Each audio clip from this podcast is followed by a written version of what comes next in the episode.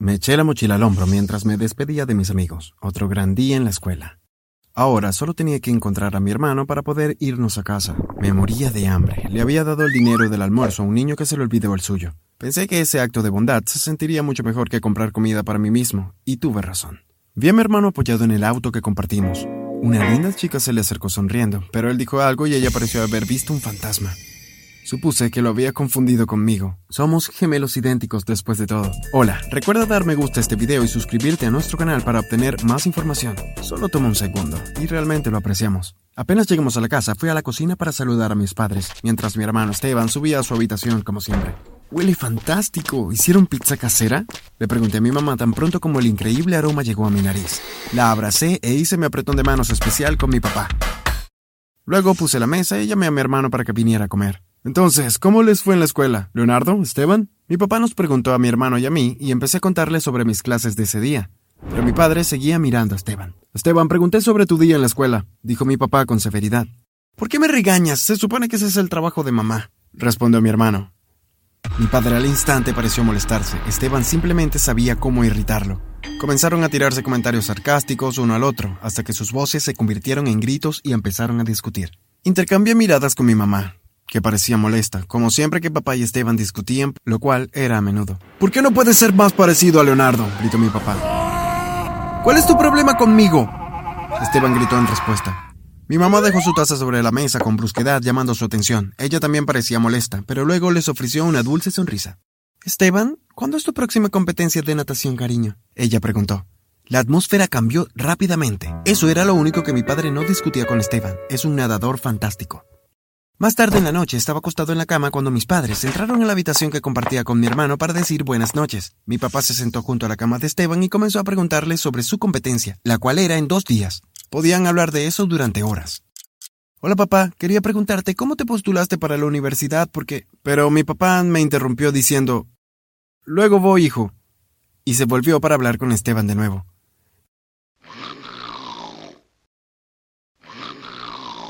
Era normal, su atención siempre estaba en mí, excepto los días previos a competencias de Esteban. Por lo general no me importa, pero ahora estaba inundado de solicitudes para la universidad y más que nunca necesitaba consejos de mis padres. Al día siguiente me estaba cansando de que mis padres no me dieran nada de su tiempo porque estaban tan concentrados en Esteban. Sabía que no era culpa suya y que yo era lo suficientemente mayor para saber cómo compartir, pero me estaba molestando con él. Esto es solo por tu competencia, ¿sabes? Es la única razón por la que no pelean contigo en este momento. Le dije cuando ambos estábamos en nuestra habitación. Estás celoso de que no eres su hijo favorito en este momento, ¿verdad? Preguntó con una sonrisa. Quería darle un puñetazo en su estúpido rostro, que desafortunadamente también era mi rostro. Se olvidarán de ti después de mañana le dije a Esteban. Me lanzó una mirada de puro odio. Lo había visto antes, generalmente cuando él pelea con mamá y papá. Me envidiaba. Me di cuenta. Fui al baño para prepararme para la cama. Cuando volví me di cuenta que todo estaba normal, excepto una pequeña cosa que destacó. La ropa que había dejado en la silla de mi escritorio había desaparecido, aunque estaba sucia, ya que la había usado todo el día. Así que pensé que mi mamá la llevó a la lavandería, para nada emocionado por la competencia de mi hermano al día siguiente. Estaba sentado en las gradas húmedas de la piscina junto a mis padres que tenían carteles con el nombre de mi hermano. ¿Qué son esos pequeños cartelitos en comparación con las docenas que me han hecho a lo largo de los años? Se suponía que la competencia comenzaría hace cinco minutos, pero nada. Pasaron otros cinco minutos y la gente estaba impacientándose. Faltaba un nadador, el mayor rival de Esteban. De repente, escuchamos sirenas y la policía abrió las puertas. Me pregunté qué hacían allí, pero de pronto me di cuenta con horror que se dirigían hacia mí. Me tomaron y me esposaron. Me dieron todo el discurso de tienes derecho a permanecer en silencio. Pero apenas lo escuché tenía náuseas. ¿Qué demonios? ¿Por qué me arrestaron? Mis padres parecían haber visto un fantasma. Mi hermano parecía sorprendido, pero un poco feliz. Yo no comprendía nada y honestamente estaba muerto de miedo. Me metieron en una sala de interrogatorios donde esperé durante horas hasta que entró un detective para hablar conmigo. ¿Qué es lo que está sucediendo? ¿Por qué me arrestaron? Exigí saber apenas logrando mantener mi voz firme. ¿Dónde estuviste anoche a las 12 y 47, hijo? Preguntó el detective. No me gustó que me llamara hijo. Le dije que a esa hora estaba durmiendo y negó con la cabeza. Me dijo que lo mejor para mí sería colaborar y decir la verdad. Lo que solo me confundió más. Tomó la computadora portátil frente a él y la dirigió hacia mí. Se estaba reproduciendo un video de una cámara de seguridad. Vi a alguien caminar por un pasillo de hotel. Entonces noté al tipo parado frente a la puerta y cuando se abrió, le dio un puñetazo al hombre que abrió la puerta directamente en la cara. El detective acercó al agresor y lo reconocí. Era yo, con la ropa que llevaba ayer. Se veía exactamente como yo. ¿Había estado caminando dormido? ¿Salí de mi casa y noqueé a un tipo? ¿No se parece exactamente a ti, hijo? Preguntó el detective. Asentí levemente. ¿Quién es el hombre en la habitación del hotel? Le pregunté. Sabes muy bien quién es. Respondió el detective. Eché un vistazo más de cerca y mis ojos se abrieron. Era el nadador desaparecido. Él había sido encontrado en el baño de su habitación del hotel con una pierna rota incapaz de moverse, y según las imágenes de las cámaras de seguridad, fui yo quien lo atacó. Cuatro horas después, mis padres pagaron la fianza. El nadador me estaba demandando, así que tendría que ir a la corte en unos días. Yo no lo hice, lo juro. Estaba dormido en ese momento. Traté de explicarme, pero no me creyeron. Te creíamos mejor que eso, Leonardo. Nunca pensamos que serías capaz de tal monstruosidad. Dijo mi mamá entre lágrimas. Mi papá no me había hablado en todo el viaje en el auto a casa. Pero esa ropa, mamá, las llevaste a lavar mucho antes de la medianoche, razoné. No lleve tu ropa, Leonardo. Deja de intentar poner excusas.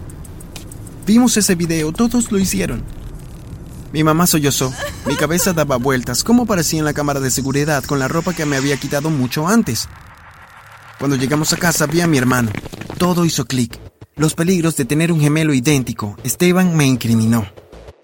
Estaba siendo juzgado por atacar a un joven atleta aparentemente sin razón, pero lo único en lo que estaba pensando era en cómo me traicionó mi hermano, de la peor manera posible. Tenía mucho sentido, quería que me fuera y quería que su competidor ya no lo molestara. Ahora iba a la cárcel y el pobre tipo al que atacó a Esteban probablemente nunca volverá a nadar, al menos no tan bien como antes.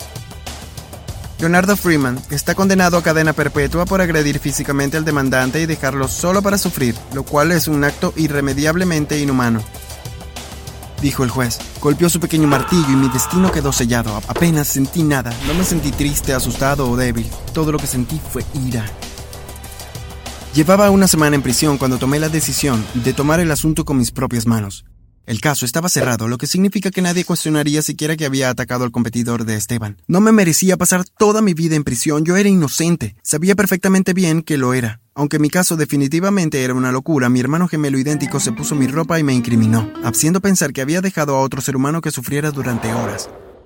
Tenía que escapar de alguna manera. Rápidamente me di cuenta de que en realidad no se pueden limar las barras hasta poder huir por un pequeño espacio. ¿Por qué las películas nos enseñan todas estas formas estúpidas de salir de la cárcel? Me pusieron a trabajar en la cocina durante unos días y ahí fue cuando se me ocurrió una idea. La semana siguiente pedí que me pusieran en el servicio de recolección de residuos, que siempre estaba disponible. Recogí desperdicios todo el día y llené varias bolsas enormes. Fue repugnante, pero necesitaba hacerlo. Más tarde ese día tuve que llevar la basura a los grandes contenedores y hoy era el día en que lo recogerían. Probablemente puedas adivinar cuál fue mi gran plan de escape a este momento. Necesitaba estar lejos de la prisión antes de que se dieran cuenta de que me había ido. Así que un paseo poco desagradable rodeado de basura podrida era ideal. Tuve suerte de que el conductor del camión tuviera que orinar muy rápido, lo que me permitió atacarlo y robarle la ropa. Un chico guapo y joven como yo no tuvo ningún problema en hacer dedo hasta la ciudad, que es donde comenzó la siguiente fase de mi plan. Ocuparme del trabajo de jardinería solía ser mi trabajo en casa, así que desde que me fui, la hierba y los arbustos y árboles estaban cubiertos de maleza. ¿Sabes para qué fue genial? Lo adivinaste, esconderme a acechar a mi familia. Esperaba ver discusiones, gritos y portazos como siempre, así que dime, ¿por qué vi caras sonrientes? Vi a Esteban dando un apretón de manos a mi padre y poniendo la mesa. Los vi hablando animadamente y riendo juntos. Mi hermano me reemplazó. Estaba furioso. Me senté afuera de la ventana de mi habitación y vi al traidor de mi hermano viviendo feliz con una sonrisa constante en su rostro. Tuve que respirar profundamente para evitar irrumpir y lastimarlo. Lastimar el rostro que era idéntico al mío, pero era demasiado pronto. Tenía cosas planeadas para Esteban. Muy pronto dejó de sonreír. Él estaba asustado. Lo acechaba todo el tiempo. Veía una figura fuera de su ventana por la noche, pero cuando abría la ventana desaparecía. Escuchó voces en la rejilla de ventilación y golpes acalorados en su ventana. Vi cómo perdía el sueño y estaba agotado todo el día. Incluso fui lo suficientemente audaz como para apagar la luz cuando él estaba solo en casa. Abrí puertas que él sabía que había cerrado y cerraba puertas que sabía que él había abierto. Dejé la comida en el mostrador después de que él la dejó en el refrigerador. Fui lo suficientemente malvado como para dejar papas fritas y galletas saladas en su cama. Finalmente llegó mi momento. Cuando mis padres estaban fuera de la ciudad durante el fin de semana, Esteban estaba tan nervioso que se estremeció ante el ligero golpe de la rama en su ventana. Así que imagina cómo gritó cuando me vio sentado en la isla de la cocina en la oscuridad. Tenía un cuchillo en la mano y me moví lentamente hacia él. Semanas de ira visibles en mis ojos. Esteban se tambaleó hacia atrás temblando. ¿No hay un abrazo para tu hermano? Le pregunté cruelmente. ¿Cómo, cómo escapaste? Él demandó saber, simplemente le sonreí. Me incriminaste. Le dije a Esteban y tropezó al suelo, golpeándose contra una pared. Me arrodillé a su nivel y le dije, me robaste la vida. Esteban comenzó a explicar por qué lo hizo. Dijo que estaba cansado de ser la oveja negra y de que yo fuera el señor perfecto. Ya no soy el señor perfecto. Mamá y papá no quieren volver a verme nunca más, pero sí quieren verte a ti. Agarré la barbilla de Esteban y le dije, afortunadamente, compartimos una cara. Esa noche fue la última vez que vi a mi hermano gemelo. Cuando salió corriendo de la casa prometió no volver nunca más. Fui y me puse su ropa. Finalmente dormí como un bebé. Sabía que Esteban era demasiado cobarde para volver. Supongo que debería llamarlo Leonardo ahora, porque ahora yo soy Esteban. No me preocupaba que mis padres pudieran notar la diferencia, son bastante terribles. Creo que lo que hice fue justo. Mi hermano me robó la vida, así que yo le robé la suya. El único obstáculo que tengo ahora es, ¿cómo diablos voy a convencer a mis padres de que no quiero seguir nadando?